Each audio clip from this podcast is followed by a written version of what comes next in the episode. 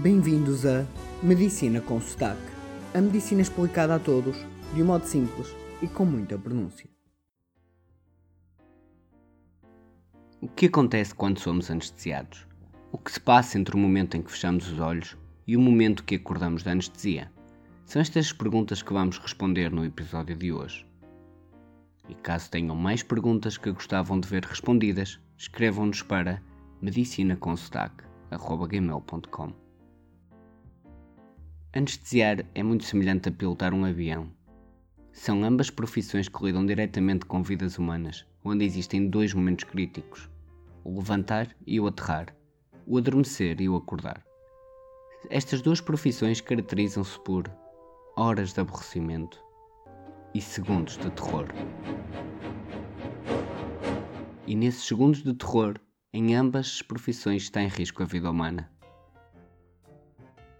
existe ainda uma grande semelhança, que é o fato de ambas partirem de um estado onde não existe risco, criando-lhe um risco, ou seja, na anestesia, o doente antes de ser anestesiado está bem, e ao ser anestesiado é-lhe criado um estado de coma que temos de saber lidar. Tal como antes de voarmos estamos seguros no chão, mas depois no ar sujeitamos-nos a um risco voluntário. De diferenças entre estas duas profissões, realce uma que é importantíssima. Se no caso dos pilotos algo correr mal, não só os pilotos têm a vida dos passageiros em risco, como a sua própria vida. Já no caso dos anestesistas, eles próprios nunca correm risco de vida, apenas o doente.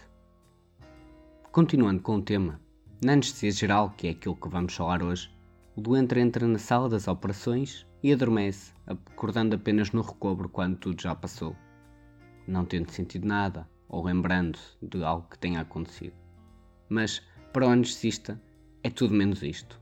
Podemos começar por dizer que para uma anestesia geral ser bem sucedida é importante existirem três coisas: um triângulo, onde um dos vértices é a hipnose, outro a analgesia e outro o relaxamento muscular. E para cada um destes vértices, nós usamos técnicas e fármacos diferentes. Começamos pela hipnose, que vem do grego hipnos, que significa dormir, ou seja, nós queremos que o nosso doente esteja num estado de inconsciência profunda, de um coma. Analgesia, que também vem do grego pela junção de an, que significa o oposto, com algein, que significa dor, ou seja, analgesia é não sentir dor. É importante percebermos que não basta estar inconsciente para não sentir dor. Pois apesar do cérebro estar a dormir e não saber, não percepcionar a dor, o corpo sente a dor isto tem efeitos deletérios, pois as nossas tensões vão aumentar e os batimentos cardíacos também. Logo, para uma anestesia geral ser bem sucedida, precisamos não só de estar inconscientes, como de não sentir dor. E por fim, o terceiro vértice é o de relaxamento muscular, que, como o nome diz, temos que ter os músculos moles relaxados. Isto vai permitir que a operação seja feita com qualidade, pois o corpo não se vai estar a mexer e os músculos, estando moles, tornam-se mais fáceis de cortar, de mexer, de afastar e de cozer no final. Mais uma vez, não basta estar inconsciente para se estar quieto. Não são sinónimos. E a prova disso são reflexos como aquele em que batimos no joelho e acabamos por esticar o pé, que estão presentes mesmo em alguns cadáveres. Outra prova disto, que estar inconsciente é diferente de estar quieto, são as convulsões, nos casos, por exemplo, da epilepsia, quando uma pessoa está inconsciente e o corpo está todo, todo a tremer, os músculos todos contraídos. Assim, vamos usar três grandes grupos de fármacos para vos criar uma anestesia geral.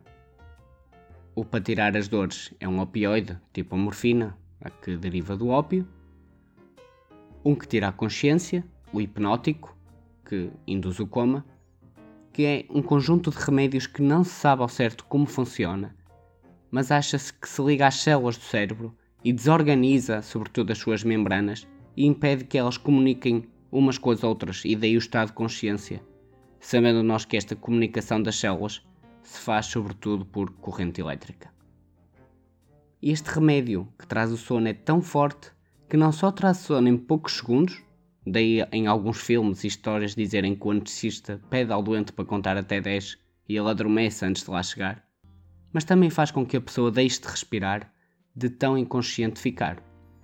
Por último, usamos um remédio que impede os músculos de se mexerem, que é parecido com algumas armas químicas e venenos, como o das cobras, e que param os nossos músculos e não conseguimos não só mexer, como respirar. Estes remédios que usamos são quase todos depressores do nosso corpo, pelo que o nosso coração fica a bater mais lentamente e as nossas tensões ficam mais baixas. Então é isto que acontece quando adormecemos. Não só ficamos num sono profundo totalmente inconscientes, como não sentimos dor, não respiramos e o nosso coração bate devagar e as tensões ficam mais baixas. Mas há um pouco mais que isto, que é o nosso corpo fica tão, tão inconsciente que se esquece de respirar. E então nós vamos ter que o ajudar a respirar. E para isso acontecer, vamos ter que fazer uma intubação orotraqueal. Vamos perceber o que isto é através do nome. Intubação, que significa pôr um tubo, orotraqueal. Oro pela boca, traqueal até à traqueia. E para pormos então esse tubo da boca até à traqueia, temos que fazer uma manobra que se chama laringoscopia. E mais uma vez o nome diz-nos o que é. Scopia, escopia, vem do grego, que significa ver, e laringo vem da laringe. Ou seja, nós vamos ter que ver a laringe para colocar o tubo no sítio certo. Assim, após adormecerem, nós, os anestesistas, vamos tomar conta de vocês. Vamos manter-vos a dormir através de remédios. Vamos os colocar sem sentir qualquer dor e vamos deixar os vossos músculos bem relaxados. Vamos ainda cuidar dos vossos corações e tensões para não ficarem demasiado lentas e baixas e ainda colocar um tubo na vossa boca para ajudar-vos a respirar através de um ventilador, uma máquina que vai respirar por vocês. Espero que este espreitar para os bastidores do sono vos tenha deixado com uma melhor noção do que acontece por trás das cortinas, onde para vocês é um bom soninho, mas para nós é um enorme trabalho e responsabilidade. E numa perspectiva um pouco mais filosófica, aquilo que torna a anestesia especial é que para permitir que vocês sejam operados de maneira tranquila e não como antigamente à base de gritos e de correntes e de agarrar, nós temos que pegar em vocês, nos doentes, que estão bem, que estão conscientes, com as tensões normais, com o coração a bater normal e a respirar, e vamos-vos agravar artificialmente o vosso estado de saúde, ao ponto de vos deixar sem respirar. Para logo de seguida, em poucos segundos, pois ninguém aguenta vivo sem respirar, vos resgatar desse agravamento que nós próprios criamos, para que vocês sejam operados com toda a calma e tranquilidade do mundo. Como percebem agora, esta responsabilidade é enorme. Obrigado por me terem acompanhado nesta viagem de medicina com sotaque.